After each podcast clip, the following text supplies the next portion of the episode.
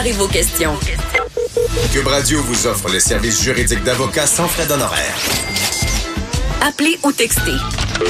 187 Cube Radio. Cube Radio. 1877 827 2346. Êtes-vous déjà allé au palais de justice, pas que ce soit à Québec ou à Montréal? Euh, si vous êtes jamais allé, vous pouvez. Hein, vous savez, c'est public. Les audiences sont publiques. On peut aller. Euh, euh, il y en a, par contre, sont à 8 kilos quand c'est du familial, des choses qu'il y a une confidentialité. Au palais, c'est un micro, une micro-société pour ceux qui sont pas allés. Et il se passe beaucoup de choses. Et je connais, moi, un journaliste qui est là souvent, très souvent. C'est une source pour pour les juristes parce que il fait des très bons articles dans le journal de Montréal et de Québec. Euh, Michael Nguyen, bonjour. Bonjour, François David. Merci d'être là. J'ai beaucoup de questions pour toi. Je, je, te lis très souvent. Tu es une inspiration euh, de l'actualité euh, le matin judiciaire. Euh, on commence par, par la base. Là. Ça fait combien de temps que tu fais, tu, tu suis les procès comme ça? Ah, ça va faire 8-9 euh, ans maintenant déjà. Oh, pour le Journal de Montréal. Bon, donc on pourrait on pourrait déjà te, te donner ton diplôme, euh, te donner ton barreau. tu as dû en apprendre des affaires judiciaires depuis. Tous les jours au palais de justice du lundi au vendredi, on en apprend des choses et on en voit des choses surtout. On en voit. Hein? Est-ce qu'il y y a des choses qui te marquent plus que d'autres ou?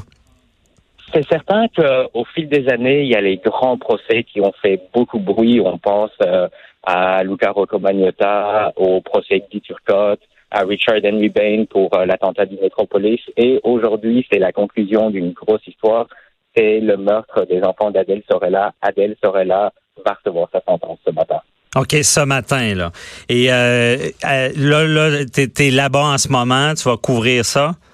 Oui, exactement. Vous pourrez lire tous les textes sur le site du journal de Montréal.com. OK, parfait. Et puis, euh, justement, quand il y a des procès marquants comme ça, est-ce que, euh, parce qu'on le sait, là, que tu parlais du procès de, de Magnotta, là, euh, où on va parler de la, la, tuerie de la mosquée à Québec ou de Turcotte. est-ce que tu es de ceux qui est capable de rester tout le long parce qu'il y a des photos horribles qu'on voit, il y a des choses horribles qu'on voit dans ces procès-là. Est-ce que tu as la capacité de regarder ça?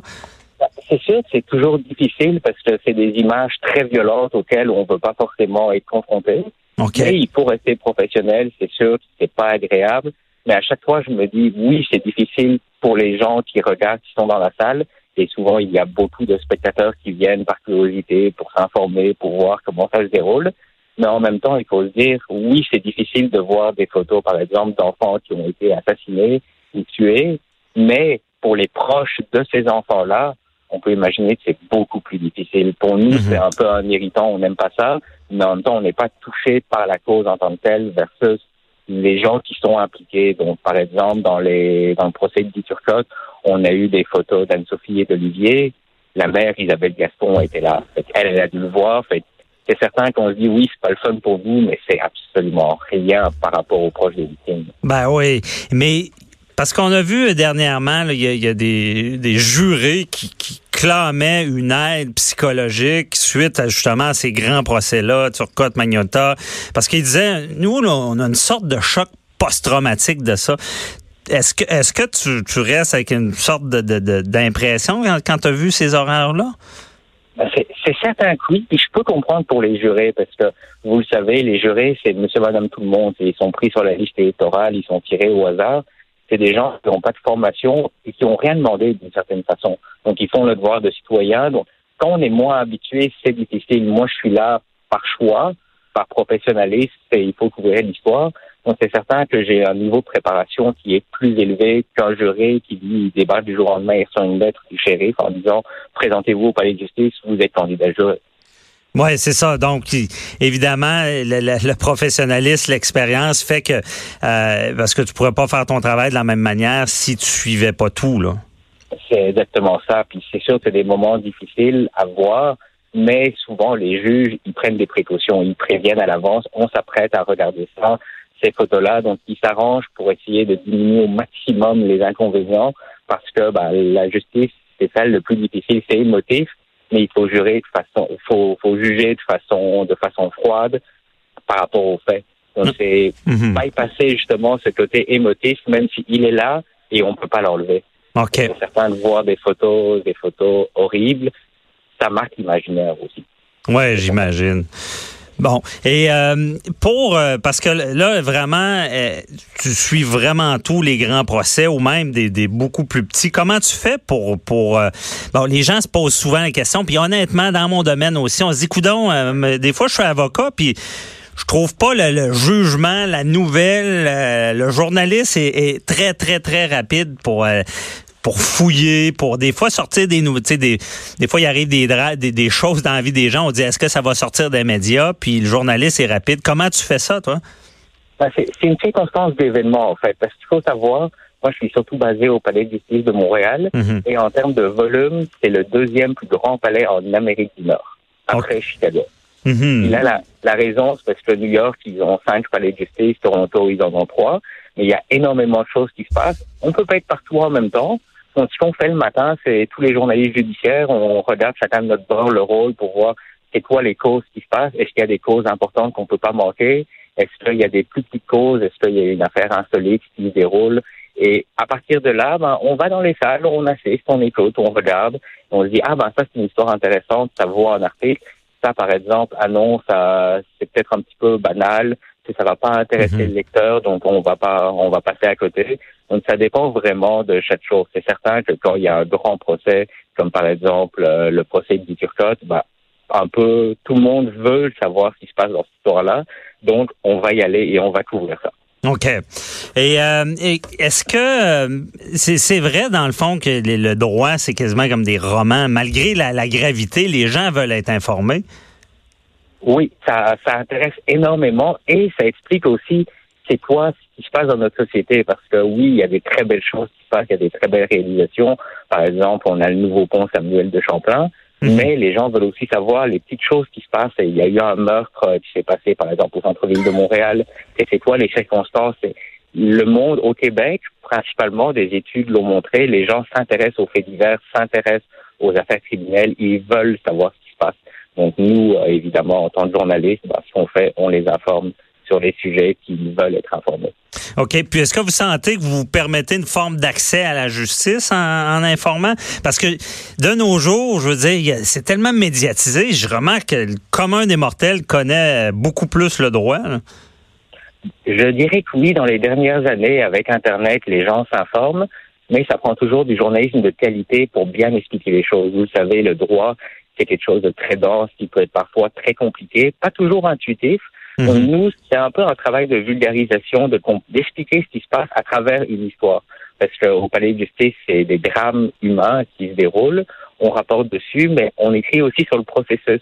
Donc les gens, au fil du temps, j'espère, j'aime croire qu'ils apprennent un petit peu plus. Par exemple, un meurtre, maintenant, ben, à peu près tout le monde sait que la peine, euh, la peine mandatoire, c'est la prison à vie, par exemple. Mhm. Mais dans, quand tu écris, ça doit être stressant des fois de, de faire une erreur euh, juridique. J'imagine que tu dois aller te servir de, de source aussi pour t'aider ou? C'est certain que c'est un type d'écriture, la marge d'erreur est assez faible. Parce qu'on n'est jamais à l'abri. Il y a des ordonnances de non-publication, par exemple, qui sont mises, qu'on n'est pas forcément au courant. Donc, il faut savoir anticiper, deviner, demander surtout. Il ne faut pas avoir peur de demander, en fait. Parce que tout est public au palais de justice, mais des fois, tu sais, c'est pas écrit sur le front de tout le monde ou quand on rentre dans une cause en disant il y a une ordonnance de non-publication, on peut pas la rapporter parce que ce qu'on veut, c'est que l'accusé puisse avoir un procès juste et équitable. Parce qu'on n'est pas là non plus pour saboter la justice ou quoi que ce soit. On informe, mais on a, on n'essaye pas d'influencer ou quoi que ce soit. Mhm. Bon, deux choses, saboter la justice et ordonnance de non-publication. On a vu avec la fillette de Granby, là, justement, tout le monde sur Facebook publiait au début les photos. Mais en tant que journaliste, euh, ça doit être stressant de, jouer avec cette ligne-là, là. parce que vous voulez informer, mais il faut pas non plus la franchir. Toi, es-tu stressé de ça? Pas vraiment. Avec l'habitude, on finit par le savoir, donc ça devient, ça presque un automatisme. Par exemple, dans une cause qui implique des enfants, c'est certain qu'on ne veut pas identifier les enfants parce que c'est des mineurs, la loi nous l'interdit. Et des fois, c'est de rappeler aux gens, comme vous l'aviez très bien dit dans le cas de la petite fillette de Granby, le problème, c'est que beaucoup de gens allègrement partagés sur les réseaux so- sociaux sans se rendre compte qu'ils brisaient une ordonnance de non-publication. Ils pensaient que ça s'applique aux journalistes, mais c'est pour ça que le juge a rappelé, ben, ça s'applique à tout le monde. Et nous, on fait un peu la courroie de transmission en rappelant aux gens qu'ils s'exposent à des poursuites en faisant ça. Ouais, c'est ça. Et là, on va aller euh, sur l'humain un peu plus. Je sais pas si tu vas pouvoir me répondre, mais euh, bon, exemple, tu as couvert le, le procès Cadot.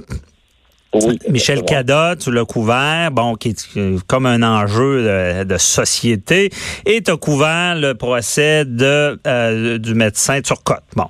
Oh. Euh, le pouls des salles, dépendamment de la cause, est-ce que tu sens, ben, exemple, dans Cadot, on dit il y a une forme de sympathie, puis dans Turcotte, c'est des enfants, il n'y a pas de sympathie. Est-ce que tu sens le pouls des salles avec le public? Oui, on le sent assez fort, je vous dirais. Puis même dans Cadot, on a l'impression qu'il y a beaucoup de sympathie, ce qui est vrai d'une certaine façon, mais il y avait aussi du monde qui n'oublie pas qu'au final, il a quand même tué quelqu'un.